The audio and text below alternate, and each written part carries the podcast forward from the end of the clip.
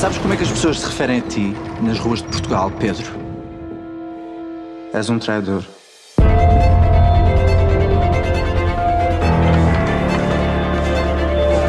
A Viagem de Pedro mostra um momento chave da vida de Dom Pedro I em uma travessia do Brasil até Portugal. O protagonista é vivido por Cauã Raymond e o filme tem a direção de Laís Bodansky, com quem eu converso agora. Laís, muito obrigado por atender a Educador FM. Boa tarde. Olá, boa tarde. É um prazer conversar com você. Para começar, o que é A Viagem de Pedro? A Viagem de Pedro é um filme que conta a história do Dom Pedro I, só que é, não, é, é mais a vida pessoal dele do que exatamente a vida pública. Por isso que o filme chama A Viagem de Pedro, e não a Viagem de Dom Pedro I. É o momento em que ele sai do Brasil, num, na verdade, fugindo numa grave crise política, é, e ele atravessa o Atlântico com o objetivo de lutar contra seu irmão, é, que usurpou seu trono em Portugal, para colocar sua filha no trono. Mas o filme se passa, na verdade, nesse entre esses dois mundos, se passa durante a viagem mesmo, no Atlântico, em uma embarcação inglesa, e nós ficamos com ele é, numa grande reflexão que ele faz da vida dele, encarando a, as suas culpas, seus medos, as suas angústias, a própria morte. É, é um momento da vida do Dom Pedro é diferente da, daquele que é o nosso imaginário, desse homem viril, desse homem mulherengo, desse homem monarca, né? Assim, é um momento em que ele está muito fragilizado, inclusive fisicamente, né? Emocionalmente e fisicamente. E então eu achei que era um momento interessante mostrar a sombra desse personagem que para a gente é um personagem histórico, né? Afinal de contas, ele fez a independência do Brasil, a independência é essa que nós podemos questionar por vários aspectos, mas é uma maneira de entender uh, um pouco como era o Brasil naquela época através das angústias dessa personagem. Existem várias possibilidades, né, da gente discutir a natureza de uma travessia e de transformações, né, Laís? Muito se fala isso que é próprio de uma viagem que quem chegue não seja a mesma pessoa de quem parte. E para a gente falar em termos de narrativas, a gente sempre vai falar que o herói de uma trama é aquela pessoa que se transforma. Em A Viagem de Pedro, o imperador, como você mesma colocou, tem a sua liderança contestada, sai do Brasil para buscar tomar o trono de Portugal do irmão usurpador, para entregá-lo à filha. Só que o grosso do filme não se passa nem no Brasil, embora esteja lá, nem em Portugal, embora também apareça. Né? O grosso da trama se passa nesse entrelugar que é o oceano, é a travessia em si.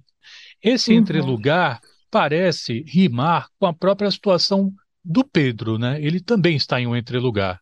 Sim, exatamente. Ele é um, um na verdade, um imperador sem império, né? Ele está no limbo. E eu acho que não tem melhor lugar para representar esse limbo, esse lugar nenhum, do que o meio de um oceano, né, em que ele vai enfrentar tempestades e calmarias. Mas eu acho que o filme ele é é, para além do próprio Pedro, das suas angústias, dos seus, das suas reflexões, é também esse barco, um pouco ele representa também o próprio Brasil, que não mudou tanto, que é também esse Brasil que faz a independência, mas não faz a independência, uma embarcação que não é nem de Portugal nem no Brasil, é uma embarcação inglesa, uma embarcação que tem as suas camadas sociais, as suas hierarquias, as suas misturas culturais, como era o Brasil daquela época, em que é, o próprio Dom Pedro ele leva com ele escravizados, mas nessa embarcação, por ser inglesa, é, não, não existem escravizados, mas eles são esses serviçais submissos a esse, esse imperador. É uma, uma embarcação cheia de contradições também, de angústias de todas as personagens, não só a dele, sabe?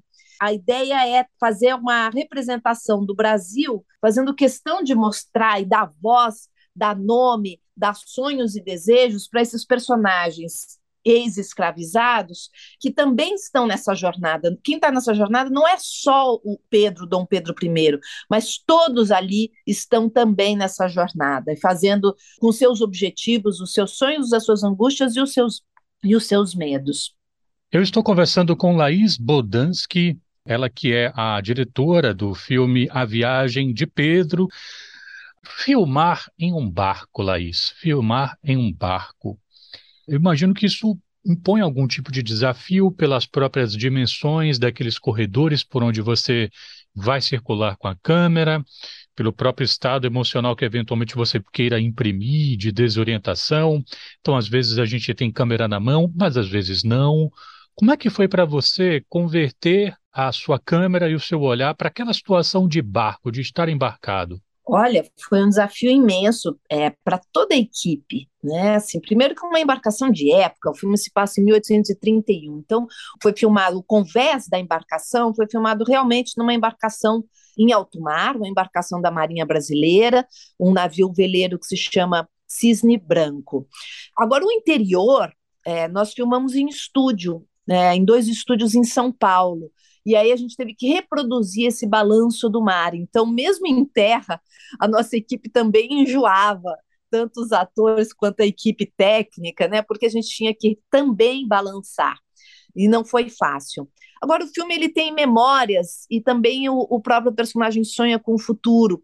Então, nós filmamos no interior do Rio de Janeiro e filmamos em Portugal, no, no Palácio de Queluz, e filmamos na Ilha do Faial também, que é, já é Europa, mas ainda também no meio do Atlântico, uma ilha vulcânica. Foi um filme, foi o mais complexo que eu já fiz, pela logística e por essa estrutura também, que a gente teve que simular é, muitas vezes o próprio barco, é, tanto simulado de balanço como a própria iluminação, a fotografia é do espanhol Pedro Marques, a direção de arte impecável, reproduzindo uma época, tanto nos objetos como nos cenários e figurino, é do é, inglês Adrian Cooper. Aliás, o elenco todo é também internacional, com Francis Magui, que é irlandês, Louise Herr, que é alemã, que faz a Leopoldina, Isabel Zoá, que é, é de Portugal, o próprio Cauã, nosso protagonista, né? Assim, mas queria ressaltar também a participação no elenco de, do ator baiano Sérgio Laurentino, que faz o cozinheiro desta embarcação e que foi premiado no Festival do Rio como o melhor ator coadjuvante tem moçambicano, Marcial, que é moçambicano, Pichu, que é do Congo. Foi uma salada de línguas, uma mistura cultural muito rica, muito interessante. O filme é falado em português, é falado em crioulo, é falado em português do Brasil, português de Portugal, em alemão, em francês e em inglês, que mostra muito como era, na verdade, aquela época. Bom, já que você falou no elenco, é, em uma entrevista eu vi o Cauã Raymond comentar como é que se deu a sua entrada, Laís, no filme, que ele queria um olhar feminino sobre essa história e, ao mesmo tempo, ele tinha um interesse já de trabalhar com você. Como é que foi essa experiência? Olha, foi um convite realmente que partiu do Cauã e do Mário Canivelo para que eu dirigisse e contasse essa história com o meu olhar. E o meu olhar claro, foi com essa liberdade, na verdade, que eu desenvolvi essa jornada do Dom Pedro, né, falando deste homem da vida privada dele, ele fazendo justamente uma reflexão e mostrando para nós hoje brasileiros com olhar contemporâneo é o quanto ele era um homem tóxico. Hoje a gente consegue ter ferramentas para analisar e perceber que ele tinha um comportamento típico de um homem tóxico. E também uma relação com o sexo muito para lá do apenas o prazer, mas uma mistura de poder com sexo. E ele, no filme, justamente, ele tem uma crise, ele está impotente. Isso tudo, na verdade, eu não inventei. Apesar do filme se passar na embarcação e ter praticamente nenhum registro histórico oficial do, do, que foi a viagem, mas eu tenho vários registros oficiais, históricos, em vários livros, historiadores, que apresentam a situação é, em que o, o Dom Pedro I estava naquela época, né? Assim, dele, dele, ser um agressor com as várias mulheres, dele ter uh, provavelmente sífilis, ter para ele a questão do sexo ser uma necessidade, como um, um viciado para lá do, do, do, só do prazer cotidiano, que seria absolutamente aceitável, mas é para ele, no caso dele, é algo que se mistura também com a sua ambição é, de poder que fez esse país ser esse país continental às custas de muita opressão, né?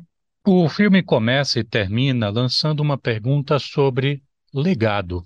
O que é que a gente deixa quando a gente vai embora? O que é que você diria que o filme oferece como possível resposta no caso de Pedro, Laís?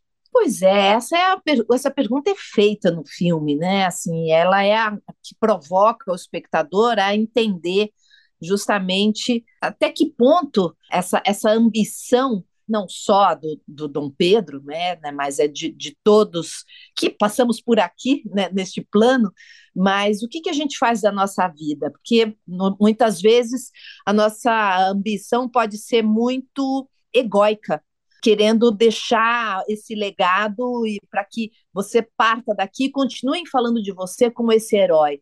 Mas a, a pergunta que se faz no filme é: herói? Herói por quê e herói para quê? Né? E as custas de quanta opressão faz sentido isso? E muitas vezes essa ambição e essa ambição que move né, a história da humanidade e que faz com que as pessoas queiram ser lembradas como esses heróis, mas é um herói que nós temos que questionar e refletir se faz sentido, né? Se nós temos que continuar venerando e idolatrando esses heróis que a história diz que são heróis, porque não faz sentido nenhum para a história da humanidade, para a nossa história e nem a história do planeta.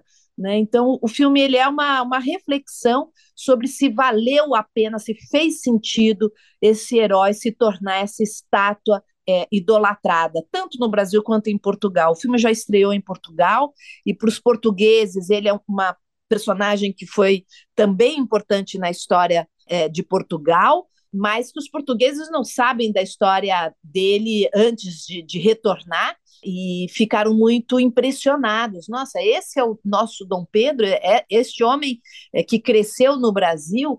Eu acho que faz com que a gente questione toda a nossa história, não só a história daquela pessoa, mas a nossa história enquanto país. E eu acho que agora nós estamos justamente no, no momento dessa comemoração do bicentenário, e através dessa personagem, eu acho que vale a pena a gente questionar assim que comemoração é essa? Estamos idolatrando quem exatamente? E através também desse questionamento, não se questionar as estátuas, no caso desta estátua específica do Dom Pedro I, mas também questionar essa comemoração, se há o que se comemorar, ou se nós devemos usar essa data muito mais para refletir sobre o Brasil, entender se há 200 anos atrás o Brasil era diferente do que é hoje, se essa independência aconteceu mesmo, se o Brasil deixou de ser colônia mesmo. E eu já deixo aqui a minha opinião, que eu acho que não. Eu acho que o Brasil continua simplesmente o mesmo. A única diferença é que ele deixou de pagar suas taxas para a coroa